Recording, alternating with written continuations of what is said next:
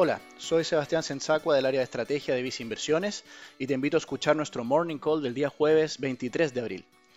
En el frente internacional, en Estados Unidos se informó que las peticiones de seguro de cesantía de la semana pasada alcanzaron los 4,4 millones de solicitudes, acumulando así un saldo sobre 26 millones de desempleados en el último mes móvil.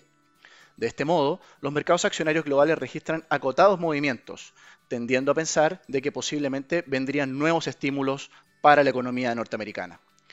En el ámbito local, la empresa nacional del petróleo informó ayer que las bencinas registrarán a partir de hoy jueves una nueva baja en sus precios, acumulando así ya siete semanas de recortes. Lo anterior respondería en gran parte a la importante caída de los precios del petróleo en los mercados internacionales, en vista de un mercado sobreabastecido y también por una menor demanda.